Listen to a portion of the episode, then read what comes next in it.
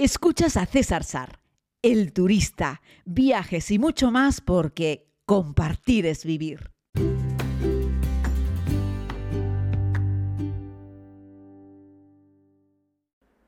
Muy buenos días a todos, querida comunidad. Les hablo desde Tanzania. Me habéis pedido en alguna ocasión que hable sobre el cambio de moneda, sobre el uso de tarjetas de crédito y que hable también un poco de los seguros de, viaje. Así es que, si les parece, vamos a darle un poco con eso. Bueno, decir que para el cambio de moneda, siempre, en cualquier caso, siempre, siempre, siempre es mejor cambiar de tu moneda a la moneda local en el lugar. Es decir, eh, no compres, yo qué sé, cualquier moneda, lo que sea, dólares australianos en España para llevar a Australia. Lleva euros y allí cambia por dólares australianos. Siempre te venden mejor la moneda local en el lugar, en el espacio local. Luego se puede cambiar moneda en España para, para llevar, cosa que no recomiendo, pero se puede cambiar siempre que sean divisas. Es decir, por ejemplo, aquí en Tanzania, los chelins tanzanos no los puedes comprar en España para traerlos aquí. Y si te quedas con chelines tanzanos no los vas a poder cambiar por euros en España, los vas a tener que cambiar aquí. ¿Por qué? Porque no son divisa y la divisa no tiene un cambio eh, que sea aceptado por los bancos eh, fuera de fuera de, ese país, es decir, eh, la Unión Europea, los países como Estados Unidos, etcétera, no te cambian moneda que no sea divisa, ¿vale? En cualquier caso, eso no debería preocuparte, porque lo que tienes que hacer es cambiar la moneda en el sitio. Recomendación, lleva papel, un poco de papel, tampoco hace falta que te vuelvas loco, pero va a depender de cuántos días de viaje te vayas, pero llevar papel en euros o en dólares depende de cuál sea tu moneda, pero yo te recomiendo que lo lleves en tu moneda, porque si tú cambias de euros a dólares y de dólares a shillings, vas a perder dinero en ese doble cambio. Cada vez que haces más de un cambio, un doble cambio, siempre vas a perder porque estás comiéndote la pequeña comisión que hace cada cambiador. Por mucho que te digan que no hay comisión, en realidad en el valor que te están dando de ese cambio ya está incluida, ya está implícita una comisión, si no la gente no cambiaría dinero, sería absurdo, ¿no? Y hay muchas cajas de cambio y cambian dinero. Aunque el otro día en Nueva York teníamos un par de amigas que tenían euros y querían cambiar por dólares y en Manhattan prácticamente han desaparecido las cajas de cambio, es espectacular, porque el uso de la tarjeta está muy extendido. En países como Tanzania, por ejemplo, la tarjeta no está nada extendida. Solo puedes pagar con tarjeta en lugares pues, que están más eh, enfocados al turismo, pues en el hotel, en algunos restaurantes, etcétera, ¿no? Y siempre te cobran una comisión, es decir, la comisión del datáfono te la van a cobrar siempre a la hora de pagar. Eso va a ser un 4, un 5%, depende del lugar, sobre el precio que del valor del producto o el servicio que estés pagando. Así es que eso tienes que tenerlo en cuenta. Luego tu banco puede que también te cobre una comisión por el uso de la tarjeta en el extranjero. Yo afortunadamente no, lo tengo negociado así. Y yo no soy nada amigo de utilizar esas otras tarjetas eh, que en realidad lo que hacen también es llevarse ellos un poquito, aunque te digan que no tienen ningún tipo de gasto. Eh, porque de hecho hay algún problema legal con decenas de miles de usuarios con una conocida marca de tarjetas de estas así como de viajes que no la quiero ni nombrar, porque la verdad es que es un tema súper polémico. Así es que yo te recomiendo que vayas con Visa, Mastercard, o que vayas con American Express, o con Maestro, y ya está. Eh, asociada a tu banco. Habla con tu banco para que no te cobren muchas comisiones. ¿Dónde te cobran siempre comisión? Siempre. De ahí no te vas a escapar. Cuando saques dinero de un cajero. O si no te está cobrando la comisión directa, el cajero te está dando un peor cambio, que es lo mismo que pagar una comisión. Lo digo para esa gente que dice, no, pues yo saqué dinero y a mí no me cobraron ninguna comisión. Bueno, no, porque te hicieron un cambio fatal. Es decir, ya te hicieron un mal cambio a la hora de convertir tus euros a la moneda local en un cajero con una de esas tarjetas mágicas que se supone que no te cobran comisión. Lo que te han hecho generalmente es un peor cambio, ¿no? Así a grosso modo, ¿no? Pero en cualquier caso, sacar dinero de un cajero automático con una tarjeta cuando estás de viaje generalmente es error fatal. Es un problema. Porque ya te digo, generalmente el cambio es malo, las comisiones son altas, a veces te puede cobrar una comisión el cajero, te podría cobrar una comisión también tu banco y encima tener un cambio malo. Así es que yo lo evito. De hecho, durante las dos vueltas al mundo, alguna vez no me quedó otra que sacar dinero de un cajero, pero lo evité siempre que podía.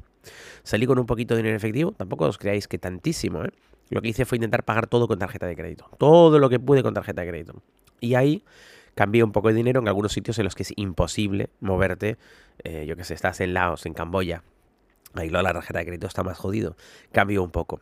Lo que sí hacía a veces es que tenía, yo que sé, bats tailandeses y los cambiaba en, en, Camboya y luego los cambiaba en Laos. Es decir, la misma moneda local del país, del país vecino siempre es cambiable con el país que está el, país de al lado, vamos, es porque son limítrofes, ¿no? Aunque no sean divisas, te suelen cambiar siempre la moneda de un país, te la cambian con la de los otros, ¿no? O sea, en ese sentido no hay problema. Si tú vas, yo qué sé, a Chile con pesos argentinos, eh, aunque ninguno de los dos son divisa, te lo van a cambiar, ¿vale? Porque son países vecinos y ellos se arreglan y consiguen hacerte un cambio y te van a cambiar la moneda. Es una buena forma de cambio una vez un poco más de dinero y si voy haciendo una ruta por 3-4 países, ya ese papel local inicial que, que no gasté, lo voy cambiando de uno a otro, ¿vale? Siempre recuerda que todo este papel de moneda que no es divisa tienes que deshacerte de él antes de que llegues a un país que no que sea país de moneda divisa porque no lo vas a poder cambiar, ¿vale? eso es importante que lo tengas claro. Y luego, con respecto a los seguros, deciros que es súper importante haceros un seguro y que lo del seguro europeo ese no sirve. Es decir, no sirve porque son los acuerdos que tiene España con otros países de la Unión Europea, pero no tienes derecho al mismo servicio sanitario que tienes en España. No, no, no. Tienes derecho al servicio sanitario que hay en ese país en la parte pública que, por ejemplo, hay países que hay copago, entonces tú tienes que ir al médico, no sé, por ejemplo, creo que Francia, ¿no? Y vas a, tú piensas que vas a un centro de salud en Francia con tu tarjeta internacional de salud eh, europea y piensas que te van a atender sin pagar nada y no es así. No te van a atender como si estuvieses en España, te van a atender como si fueses francés y ellos pagan a su vez una tasa por ese uso de servicio. Así es que yo lo que te recomiendo es que te dejes esas historias y que te saques un seguro por cada viaje que hagas, que lleves un seguro. Mira también porque es posible que tengas un seguro de viaje asociado a la tarjeta, a tu tarjeta de banco y que ya estás asegurado. Ojo, hay seguros en tarjetas que solamente te cubren si pagaste el viaje con esa tarjeta. Otros que no, yo que sé, eh, por ejemplo American Express en alguna de las modalidades te cubre, tienes un seguro de viaje aunque no hayas pagado el viaje con ellos, ¿no? Pero muchas veces tienes que haber pagado el viaje con esa tarjeta para que te cubra ese viaje con la tarjeta. Míratelo bien, porque hay un montón de gente que ni siquiera viaja y está pagando seguros de viaje asociados a la tarjeta. Y luego hay un montón de gente que viaja que no sabe que tiene un seguro de viaje asociado a la tarjeta. Así es que entretente un tiempito en mirar eso, pregunta a tu banco para ver qué te pueden contar. Si no lo tienes claro, sácate un seguro.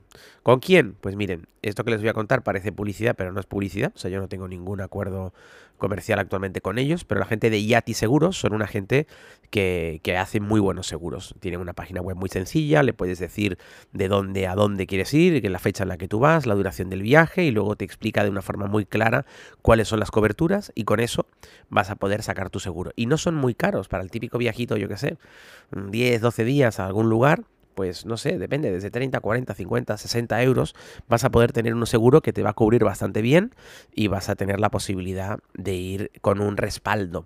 Porque cuando estás en algunos países eh, donde no hay una asistencia sanitaria, donde no hay una capacidad real de, encontrar una solución a tu problema, es importante ir bien asegurado.